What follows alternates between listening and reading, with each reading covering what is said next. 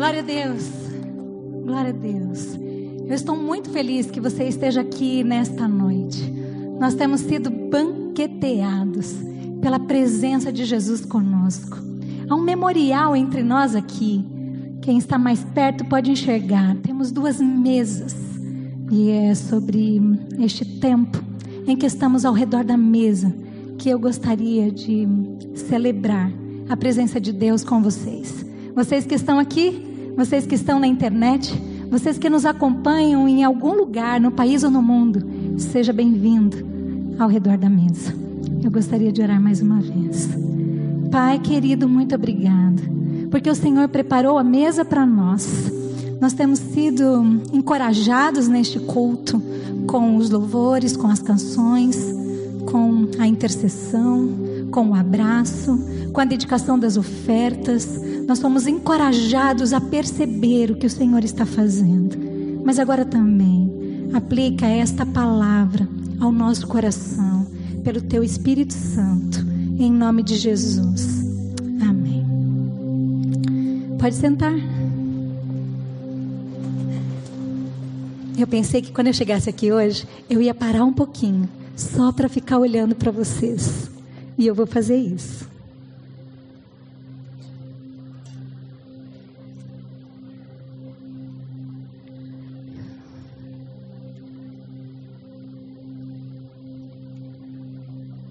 Tão bom, sabe? Este gostinho de reunião ao redor da mesa. Mateus 25 diz o seguinte: Então o rei dirá aos que estiverem à sua direita: Venham, benditos de meu Pai, recebam como herança o reino que lhes foi preparado desde a criação do mundo. Pois eu tive fome e vocês me deram de comer, tive sede e vocês me deram de beber, fui estrangeiro e vocês me acolheram, necessitei de roupas e vocês me vestiram, estive enfermo e vocês cuidaram de mim, estive preso e vocês me visitaram. Então os justos lhe responderão: Senhor, quando te vimos com fome te demos de comer, ou com sede te demos de beber? Quando te vimos como estrangeiro e te acolhemos, ou necessitado de roupas e te vestimos? Quando te vimos enfermo ou preso e fomos te visitar? O rei responderá: Digo-lhes a verdade. O que vocês fizeram a algum dos meus menores irmãos, a mim o fizeram. O pai, os irmãos, encontram ao redor da mesa. Bom, encontro ao redor da mesa, mesa aqui é um símbolo da intimidade de uma casa.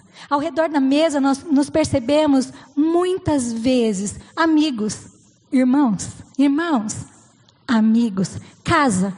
Casa começa com C. O que mais? Que começa com C, combina com casa. Pensou? Conta aí para quem está do teu lado. Casa começa com C. E o que mais que começa com C combina com casa?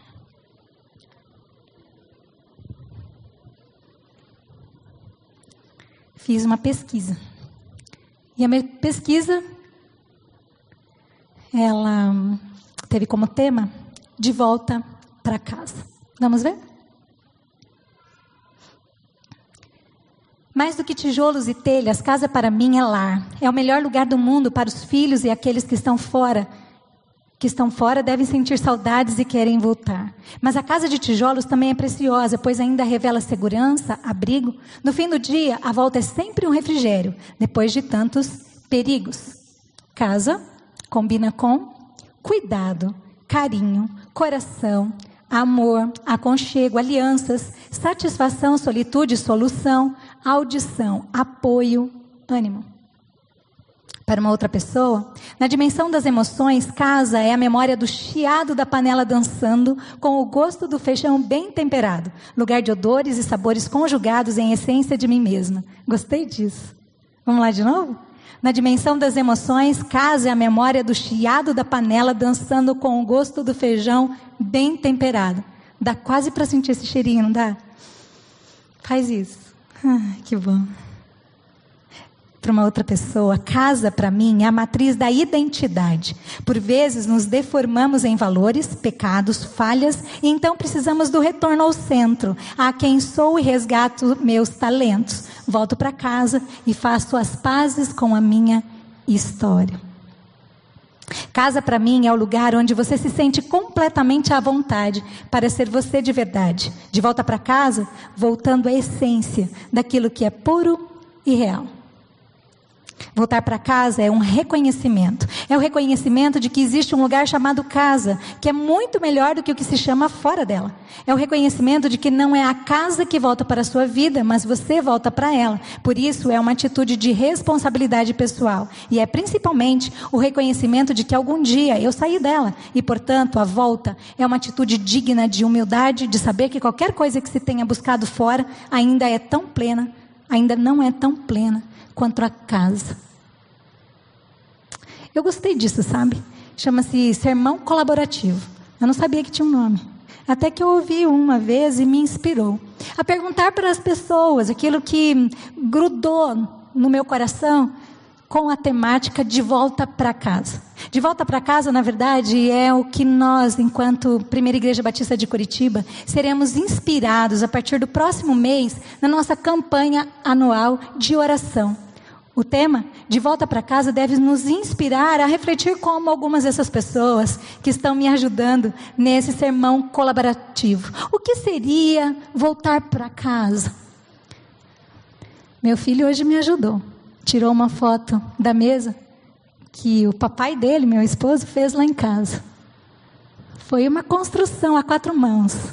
Eles estão aí, o Jacob, a Silvia e o Davi. Quando fizemos daquela mesa um símbolo da nossa casa. E tem a cruz. Porque o que entendemos é que voltar para casa tem a ver com a cruz de Cristo. Voltar para casa é assumir que algo se rompeu entre pessoas queridas. E mesmo no que refere à minha vida com Deus, para voltar é preciso abrir mão de preconceitos, orgulho, abrindo espaço para amar e ser amada. Então damos passos de volta para casa, para pessoas, para Deus.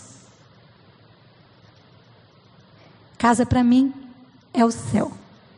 Não consigo deixar de sonhar com o dia em que verei meu redentor. Desde criança, anseio por este dia. Desejo o jardim, a mesa do pai, o encontro com o cordeiro, as lindas ruas preparadas para nós. Agradeço muito ao Senhor todo amor e cuidado que desfruto junto aos meus, mas voltar para casa de verdade para mim é viver o céu.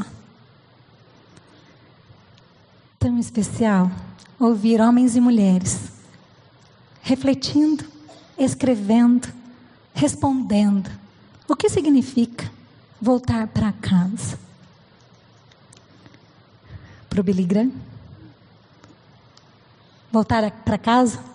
Ele que voltou na semana passada. Um dos pregadores, segundo o registro histórico, que pessoas mais ouviram, sejam nos estádios, sejam pela TV. Ele disse o seguinte: Um dia você vai ler ou ouvir que Billy Graham está morto. Não acredita em nada. Estarei mais vivo do que sou agora. Só vou mudar de endereço. Terei ido para a presença de Deus. O que é para você voltar para casa? Eu me lembro de alguns anos atrás em que eu fui convidada para estar num, num culto ecumênico, numa associação paranaense de cuidados de apoio à criança com neoplasia. Quando eu vi a palavra neoplasia, eu dei uma paradinha, disse: o que, que eu vou fazer lá? Mas eu fui. E quando eu cheguei, eu observei, assim como olhei para vocês hoje. E eu vi crianças em tratamento de câncer. Dava para observar fisicamente que eles estavam em tratamento, mas eram crianças. Pude observar suas mães elas eram mães, estavam em tratamento com seus filhos. Algumas delas, alguns meses fora de casa. Por isso, aquela associação. deixaram seus filhos, ou um esposo, ou outra atividade, porque elas estavam cuidando. Casa começa com C e combina com cuidado. Você concorda comigo? Casa combina com cuidado. Bom, eu perguntei, Deus, o que eu vou falar aqui? Eles têm tanto para me ensinar. Na escola da vida, aquelas mães, aquelas crianças, têm tanto para ensinar. Você já acompanhou pessoas em tratamento de saúde? É um desafio e é uma oportunidade. Nós ficamos cara a cara com as nossas limitações, com as nossas fragilidades, e nós podemos ter a oportunidade de ampliar quem somos. Se tem gente que você ama, que está doente, considere. Este é um privilégio, estar ao lado de quem está doente. Porque casa combina com cuidado. Então, como era um grupo de crianças, eu chamei e no meu coração veio aquele texto de Marcos, quando Jesus é, é procurado por famílias, talvez como aquelas, talvez como as, as, a minha e as de vocês. Jesus foi procurado para que ele pudesse abençoar as crianças. Você lembra desse texto? Acho que está aí. Marcos 10, 13 a 16. Vamos ler comigo? Alguns traziam crianças a Jesus para que ele tocasse nelas, mas os discípulos os repreendiam. Quando Jesus viu isso, ficou indignado e ele lhes disse: Deixem vir as cri minhas crianças, não as impeçam, pois o reino de Deus pertence aos que são semelhantes a elas. Digo-lhes a verdade: quem não receber o reino de Deus como uma criança, nunca entrará nele. Em seguida, tomou as crianças nos braços, impôs-lhes as mãos e as abençoou. As crianças naquela época não eram reconhecidas. Jesus estava muito ocupado, ele tinha trabalho sério a fazer. Então, quando os adultos se aproximam de Jesus, muito provavelmente as mães, desejando que Jesus abençoasse as crianças, os amigos de Jesus disseram: não vai dar, ele está ocupado. Ei, não é muito simples a gente cuidar de quem está doente, não é verdade? Não é, não. Na verdade, não é nada fácil. Nós estamos sempre muito ocupados. A vida não nos avisa quando é hora de cuidar de alguém que a gente ama e que está precisando de cuidado. Mas Jesus percebe o que está acontecendo e ele diz para os discípulos: uh -uh, a prioridade é outra. Deixem vir a mim os pequenos. Agora eu aprendi com o pastor Pascoal que a gente pode ler um texto bíblico e ficar imaginando. O que seria Jesus abençoar aquelas crianças? Eu imagino que Jesus pegou um no colo, no outro ele fez cosquinha, beijou, virou de ponta cabeça, sentou.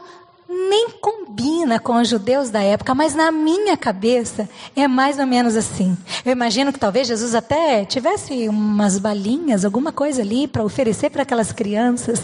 E Jesus, assim como lá na minha casa, quando chegam as crianças, nós fazemos festa. E assim as crianças foram abençoadas. Talvez para algumas outras pessoas, o ato de Jesus abençoar as crianças seria pedir para que todas ficassem quietinhas. E ele iria colocar a mão sobre elas e iria abençoá-las com uma oração. Tem um contexto assim de como foi que Jesus fez. Mas eu estava na frente de crianças com neoplasia. E então eu chamei aquelas crianças e a gente se divertiu fazendo uma cena como se elas estivessem participando. Na verdade, elas estavam participando de algo que era uma trama real. Aqueles pais estavam ali, aquele culto ecumênico estava sendo feito para que as crianças fossem abençoadas. E o nosso papel era levar as crianças até Jesus. E eu me emocionei muitas vezes. Eu me lembro de ver eles aqui pertinho de mim. Mas e aí? Bom, nós brincamos, nós reconhecemos que Deus é bom, e eu iria embora e aquelas crianças iriam ficar, e aquele tratamento não era simples, e aquelas famílias, quando eu olhei para aquelas mães, elas estavam tão cansadas, aparentemente cansadas. Eu queria tanto trazer alívio para elas. E então eu quase não percebi. Mas no final do texto, o que diz é que Jesus tomou as crianças nos braços, impôs-lhes as mãos e as abençoou. E eu disse assim: toda vez, quando nós levamos os nossos filhos até Jesus, quando nós levamos as nossas crianças até Jesus, Ele as abençoa e as despede em paz para casa. Mas isso não está no texto. No texto não está dizendo que Jesus mandou as crianças para casa, mas para onde iriam as crianças depois de terem estado com Jesus? Bom, para casa. Então aquelas mães olharam para mim e os olhos ficaram enormes quando eu disse: quando levamos os nossos filhos a Jesus, Ele os abençoa e os devolve de volta para casa. E quase que eu consegui ler o que estava na mente delas. Então você está dizendo que eles vão voltar para casa? Eu não podia afirmar isso. Eu não podia afirmar. Foi aquele segundo que parece uma eternidade. A mãe olhando para mim, eu olhando para a mãe. Nós não falamos, mas eu entendi que quando ela queria que Jesus abençoasse o seu filho, ela estava dizendo: Jesus, por favor, leve o meu filho de volta para casa. Nós queremos voltar para casa. Aliás, aconteceu a semana passada. Eu sou capelã aqui desta igreja, num outro lugar que combina com casa, que combina com cuidado. Um hospital. Hospital combina com cuidado. Semana passada, uma família muito querida entrou em contato comigo e disse: Meu pai está internado eu gostaria que você fosse lá. E eu fui. E eu fui acompanhada de mais dois é, voluntários da nossa equipe. Quando nós chegamos, eu perguntei para a família, antes de ir, eu perguntei para a família: o que vocês gostariam que eu orasse? E a família disse: por um milagre, Érica. Nós precisamos de um milagre. Então, nós chegamos naquele box de UTI. Nós tivemos uma estratégia. Uma mulher estava com o violão e nós começamos uma experiência do louvor. Um outro homem, que é o pastor, se paramentou e ele foi até o leito para orar bem pertinho daquele paciente. E eu fiquei próxima ao box, intercedendo. Eu disse para aquele que foi orar: a família pediu um milagre. Tarefa fácil. Então ele foi e ele orou. E dali alguns minutos ele volta e eu perguntei: O que você sentiu enquanto você orava? E ele me disse: Érica, eu senti que Deus o vê são. Deus não vê como nós estamos vendo, entubado, fragilizado, Deus o vê, são.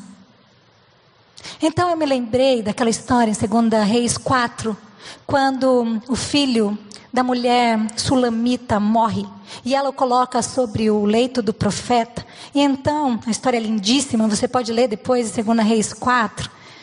Um, ele morto. A sulamita procura um representante de Deus, e a época era o profeta Eliseu. Ela vai até Eliseu e chama Eliseu. Eliseu vem e ele ora. E antes de, enquanto ele ora, ele tem uma estratégia. A estratégia de Deus foi que ele se prostrasse sobre o menino morto, boca com boca, olho com olho, mão com mão, e ele fica ali.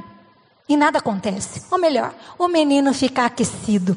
O corpo vivo daquele profeta sobre o menino morto, gelado, o aquece. Mas ele se levanta e ele se questiona, e eu fico imaginando na pele dele, como tantas vezes ali no ambiente hospitalar a gente experimenta também. Que, que eu faço agora? Então parece que Deus diz para ele: faça de novo. E aí ele vai, se prostra sobre o menino, e o menino tosse. e ele o devolve para a mãe. Então eu disse para o nosso irmão: volta lá, ora de novo. E nós continuamos o louvor e a intercessão. Isso são minutinhos. Ele voltou. Enquanto ele voltou e continuou a orar,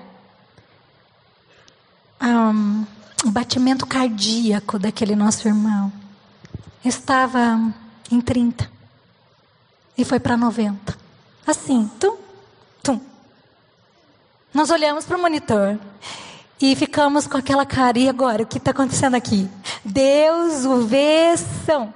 A família pede por um milagre. Será que esse irmão vai levantar agora? E nós estávamos preparados.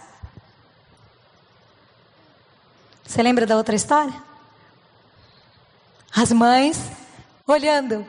Pastora, nosso filho vai para casa. Ah. Sabe como foi que Deus me instruiu diante daquelas mães? Eu disse: Deus sempre abençoa os nossos filhos e os leva para casa, mesmo quando o endereço não é o que nós moramos. Mesmo quando não é na rua Monsenhor Manuel Vicente, 504, apartamento 144 na Água Verde. Mas toda vez que nós oramos pelos nossos filhos, Deus os abençoa e os leva para casa. Eu aprendi naquele dia uma possível resposta do voltar para casa. Na semana passada, eu vi isso de novo. Porque enquanto eu sentei para escrever no prontuário daquele paciente, aquele batimento que estava em 90, tu, desceu. E ele teve uma parada cardíaca. E ele faleceu na sequência. Ele foi para casa. Ele foi para casa. Na sequência, quando eu pude estar com a família, nós nos abraçamos.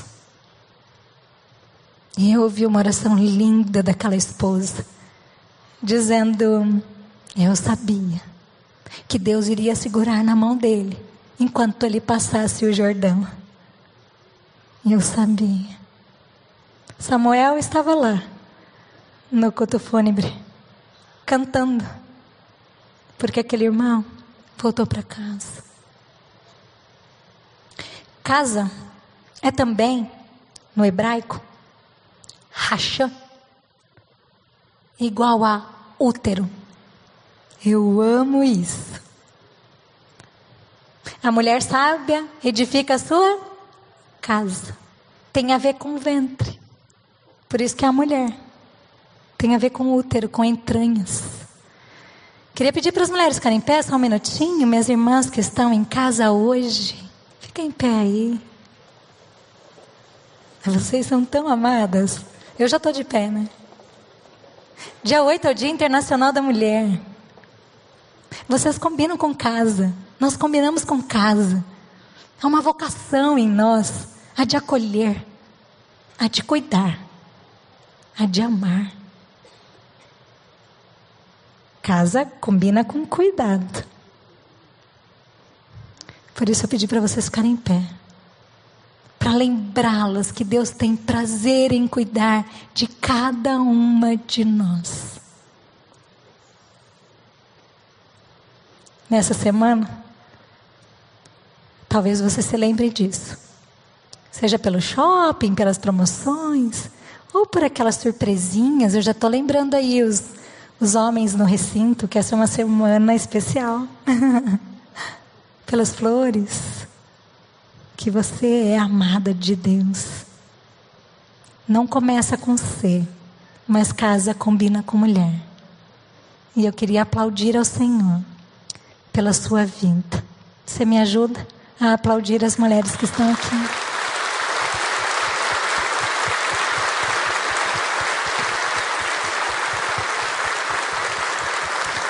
Como já foi dito, a revista fez uma reportagem especial para nós. E tem aí muita coisa bonita. Vou pedir para você sentar, mas vou deixar uma mulher mãe em pé, por favor. Essa mulher mãe que vai ficar de pé.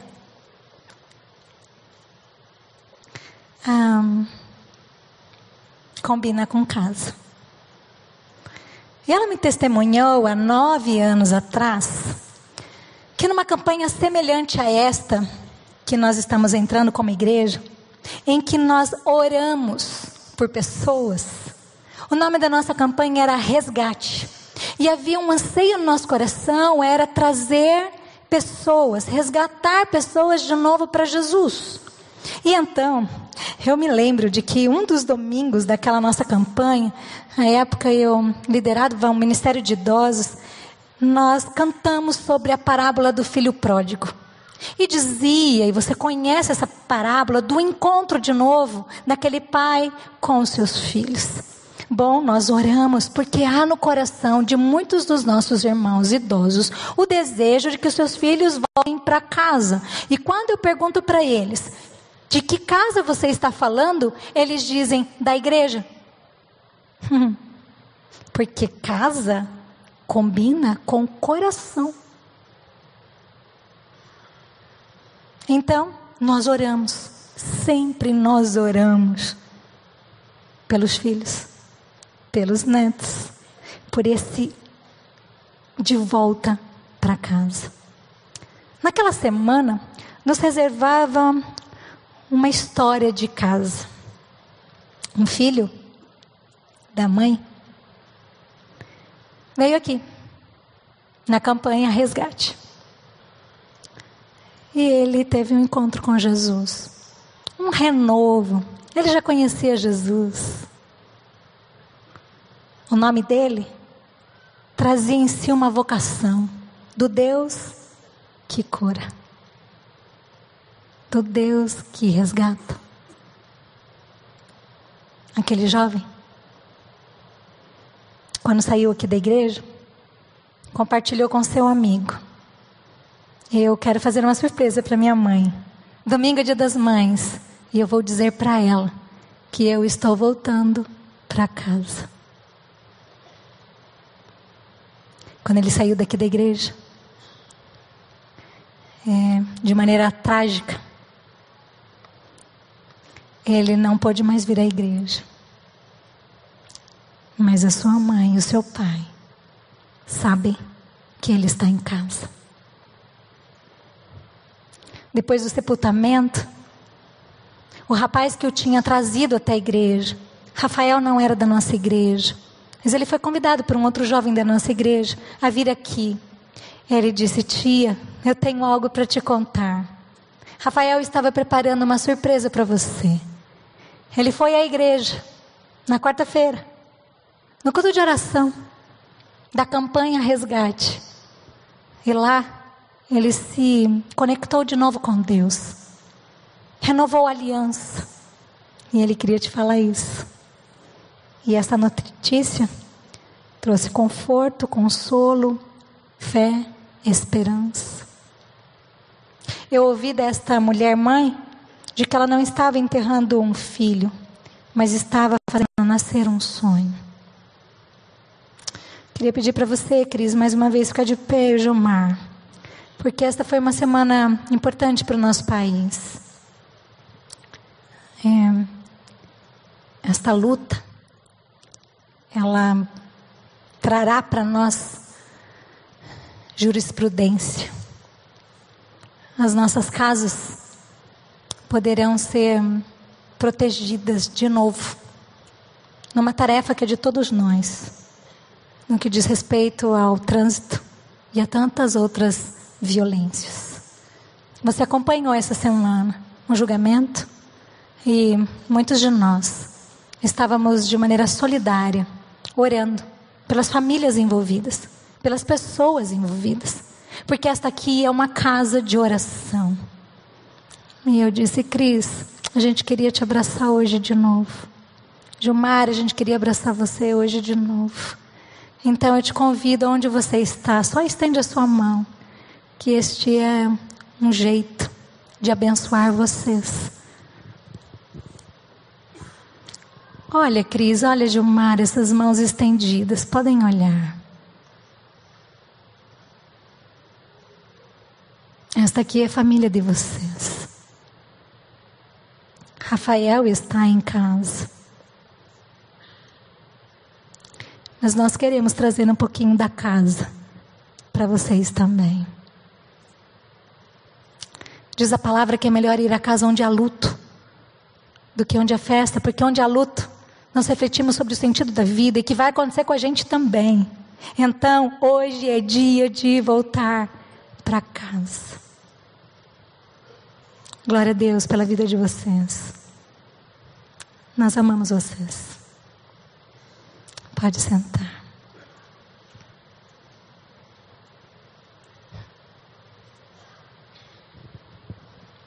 Fico vendo gente chorando.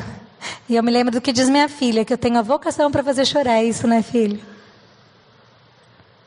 Porque casa é lugar de intimidade.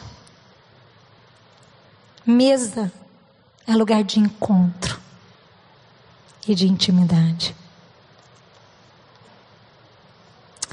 Eu tenho quatro minutos para te fazer um convite. E o convite é você ir ao encontro de pessoas que não estão em casa. Porque nós desejamos que pessoas sejam acolhidas ao redor da mesa, aqui e por toda a eternidade. Tem gente aí no seu coração que precisa de abraço, que precisa ser acolhido, que precisa ser convidado para estar em casa de novo. Uau, essa campanha é comigo e com você. Porque é hora de ir buscar aqueles que não estão perto de nós. Eu queria chamar os diáconos para virem para cá. Os homens e mulheres da nossa igreja que vão nos representar neste movimento singelo de servir o outro. Nós estamos ao redor da mesa memorial de Jesus, onde celebramos através do pão e do cálice aquilo que o nosso Senhor Jesus nos deu para nos lembrarmos dele. Fazer isto em memória de mim. Isto que? Celebrem a comunhão. Celebrem a possibilidade de serem um.